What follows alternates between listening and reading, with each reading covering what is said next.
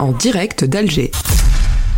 Mon invité pour les Français.presse, Frédéric Petit, député de la 7e circonscription des Français établis hors de France. Frédéric Petit, bonjour. Bonjour. Dans le cadre de votre travail parlementaire, vous vous êtes rendu dernièrement en Algérie, notamment pour, je vous cite Frédéric Petit, vérifier que la réforme adoptée par le gouvernement algérien en 2022 qui a introduit l'apprentissage de l'anglais dès la troisième année de cycle primaire, l'équivalent du CE2 en France, ne met pas en péril l'apprentissage historique du français dans les établissements scolaires et universitaires du pays.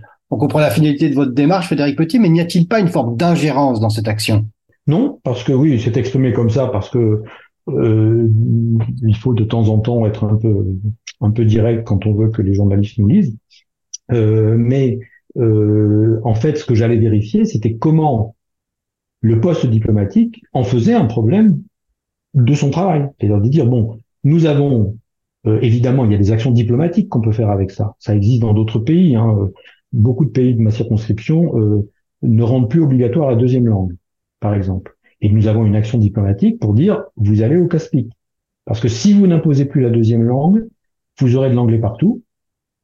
Et si vous avez de l'anglais partout, vous allez avoir des élèves moins intelligents à la fin et des élèves qui n'auront que l'anglais, qui n'est pas une vraie langue étrangère, qui ne, qui ne, qui ne, qui ne déconnecte pas le cerveau sur autre chose et qui n'aide pas les enfants à, à s'ouvrir. Il faut faire de l'anglais, mais il faut faire aussi autre chose. Et donc, il faut avoir deux langues obligatoires. Mais là, on sent bien en Algérie que la, la démarche diplomatique est condamnée. Je veux dire, le, gouvernement algérien ne répond pas, il y a, il y a un blocage, et j'allais voir comment, quand on a un blocage de la diplomatie institutionnelle à ce niveau-là, Qu'est-ce qu'on fait pour que la diplomatie, euh, euh, pour que d'autres outils prennent le relais? Par exemple, j'ai découvert, et j'en suis très content, que, que c'était assez positif ma visite dans ce cadre-là.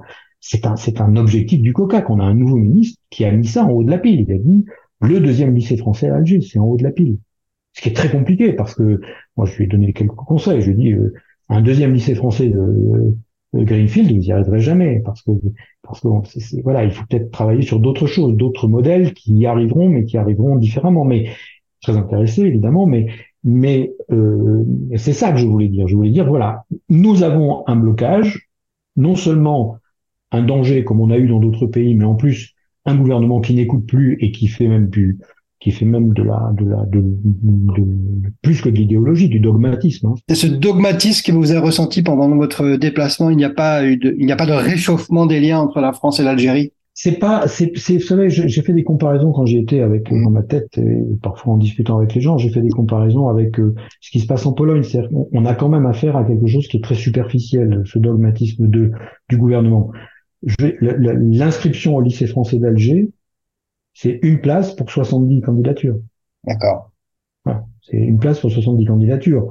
Euh, les, les, les, les, gens veulent du français, les parents veulent du français. On a ouvert à Oran, on a réussi à réouvrir à Oran, on a, on a, un, on a une demande de français dans la société, d'ailleurs parfois par les mêmes fonctionnaires que ceux qui, qui, qui appliquent les consignes du chef de l'autre côté, euh, qui est voilà. Et ce qui est intéressant, c'est de voir. Je vais vous donner un exemple très précis.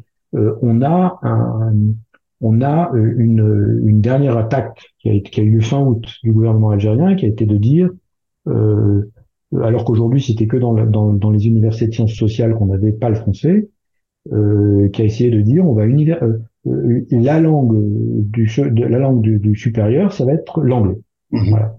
y compris dans les domaines où traditionnellement, même en Algérie et même avec ce gouvernement, la langue de travail était le français, en particulier dans les sciences dures les, Algériens font des maths en français, les Algériens font des maths en font de la physique en français. au supérieur, je parle. Et ben en une semaine, on a eu des réunions de profs à qui on a dit euh, qui d'entre vous est capable d'enseigner la semaine prochaine en anglais.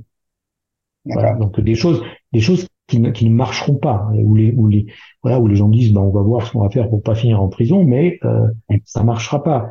Et un outil que m'a expliqué, euh, qui, est, qui, est, assez astucieux, je trouve, euh, et qui existe qu'en Algérie, l'Algérie a créé du coup euh, très, un financement très faible. C'est pas un problème de financement. Hein, la gauche qui dit toujours que c'est qu'on paye pas assez, c'est pour ça que ça marche pas. La COCAC a décidé de euh, de faire un appel à manifestation d'intérêt et de créer des, des bourses euh, Henri Mendouz. Elle appelait ça Henri Mendouz. je n'ai pas encore bien vérifié qui c'était, mais qui, qui devait être un, un savant. voilà. Et elle fait un appel à manifestation d'intérêt pour que des chercheurs en histoire. En histoire. Des chercheurs algériens euh, demandent, fassent une, demande et partent trois mois pour travailler dans des archives françaises, payées par la France. Hébergement, etc. C'est un, c'est un outil qu'on appellerait culturel d'influence, qui peut-être il y a 20 ans, c'était, euh, ça aurait été proposé par euh, par le mari ou la femme de l'ambassadeur, par euh, mhm. par le par le stagiaire chez le Coca qui a dit ah j'ai un petit projet, est-ce qu'on pourrait faire un truc comme ça, ça serait rigolo, etc. Et là, ça devient un outil qui est présenté aux députés comme une réponse à cette à cette dernière crise surréaliste de, de, la décision du gouvernement algérien d'imposer d'imposer l'anglais dans le dans, dans, dans le supérieur voilà, c'est un peu ça que je voulais décrire quand j'ai dit que je sentais des choses intéressantes. Merci Frédéric Petit. On se retrouve très prochainement pour une nouvelle interview sur lesfrançais.presse.